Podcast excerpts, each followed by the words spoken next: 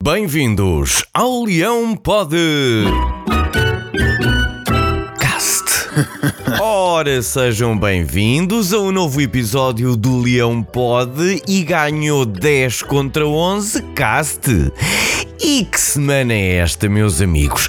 Começou com todos os amantes do futebol juntos contra a ganância de um punhado de clubes europeus e acabou com o nosso Sporting reduzido a 10 a fazer uma mini reencenação do 25 de Abril na Pedreira contra o regime opressivo e ditatorial da equipa de arbitragem liderada por Artur Soares Dias.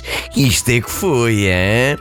Bom, foi um jogo cheio de suspense, altos e baixos, mas no fim o verdadeiro e único Sporting triunfou, muito graças ao esforço dos seus soldados, em especial do capitão Salgueiro Coates, que foi incansável na hora de levar a revolução dos 10 para a frente, ora subindo e ora descendo o campo, fosse para defender, fosse para fintar metade dos adversários ou ainda para tentar marcar, só parando quando a revolução chegou a bom porto.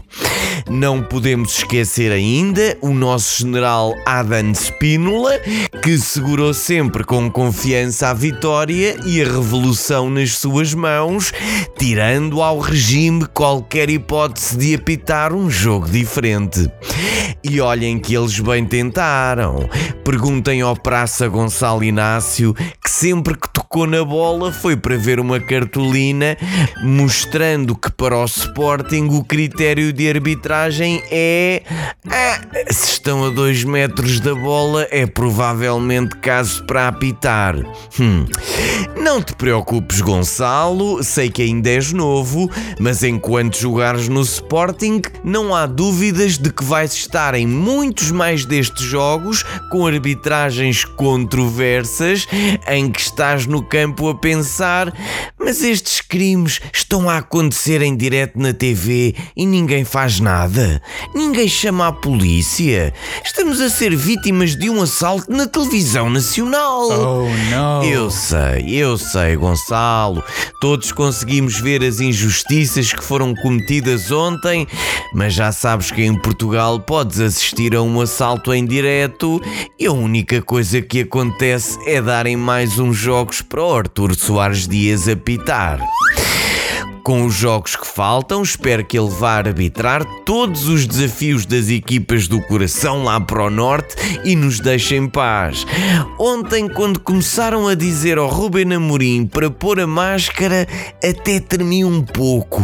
Parecia que já o estavam a avisar: Ah, olha lá as emoções, que ainda te suspendemos até ao final do campeonato e damos mais tempo de antena às conferências de imprensa do Sérgio Conceição. down. É, mas abreviemos, minha gente. Ganhámos a batalha, tornámos o Braga campeão uma impossibilidade, pondo fim aos sonhos e basófia do Salvador e de um quarto dos benfiquistas do Norte. E agora admito que já começo a pensar em reservar o Terreiro do Passo, o Marquês e o Estádio da Luz para a nossa festa. É verdade, meus caros, estamos quase, quase a chegar ao nosso tão prometido e querido objetivo. E que melhor forma de celebrarmos o sermos campeões do que no Estádio da Luz, na casa dos nossos eternos rivais. Com sorte, até vemos um Jesus de joelhos. Não consigo imaginar um final mais doce para este ano. E olhem que não somos os únicos a acreditar. Desde ontem que ouço e leio muitos menos matemáticos de bancada a fazerem as suas contas hipotéticas do Ah, e se o Sporting não ganhar este e aquele jogo, e se ganharem todos, e se tiverem um empate aqui e ali, e se for uma manhã de nevoeiro, podem ficar empatados teoricamente para o primeiro lugar, desde que o vento esteja para ali virado e blá blá blá blá.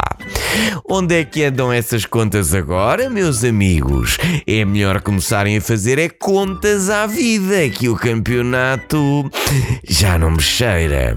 Já consigo imaginar os discursos no final, preparados como os dos Oscars desta semana, o Sérgio Conceição agarrado ao Marega a pedir que tenham pena dos seus pés de barro e que foi uma tragédia desumana alguém tão bom e inocente como ele e os seus meninos, os em campo e os com o apito, serem roubados do título.